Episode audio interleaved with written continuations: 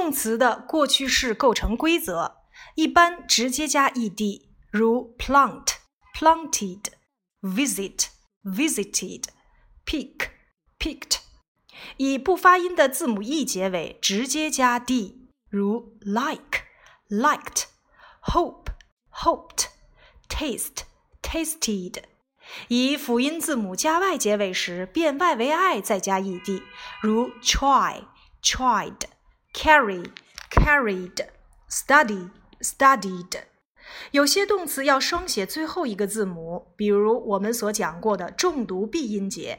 ，stop、stopped，双写 p 加 ed。那么在这里面，我们要注意它的发音规则，以清辅音结尾加上 ed 要读成 t。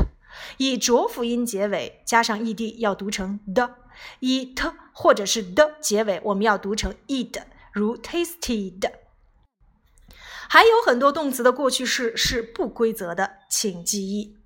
am was being,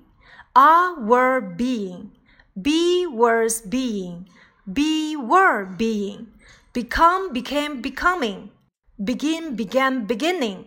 bend bent bending blow, blew, blowing, buy, bought, buying, can, could, catch, caught, catching, choose, chose, choosing, come, came, coming, cut, cut, cutting, do, did, doing, does, did, doing, jaw, drew, jawing, drink, drunk, drinking, eat, ate, eating, feel, felt, feeling, find, found, finding. Fly, flew, flying, forget, forgot, forgetting, get, got, getting, give, gave, giving, go, went, going, grow, grew, growing, have, had, having, has, had, having, hear, heard, hearing, hurt, hurt, hurting, keep, kept, keeping, know, knew, knowing, learn, learned, learning, learn, learned, learning。learn 有两种过去式的形式，一种呢是规则变化加上 ed，一种是不规则的变化 learnt，两种都可以。 Let, let, letting, lie, lay, lying, make, made, making, may, might,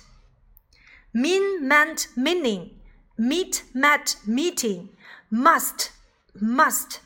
Put, put, putting, read, read, reading, ride, rode, riding, ring, ran, ringing, run, ran, running, say, said, saying, see, saw, seeing, shall, should, sing, sang, singing, sit, sat, sitting, sleep, slept, sleeping, speak, spoke, speaking, spend, spent, spending.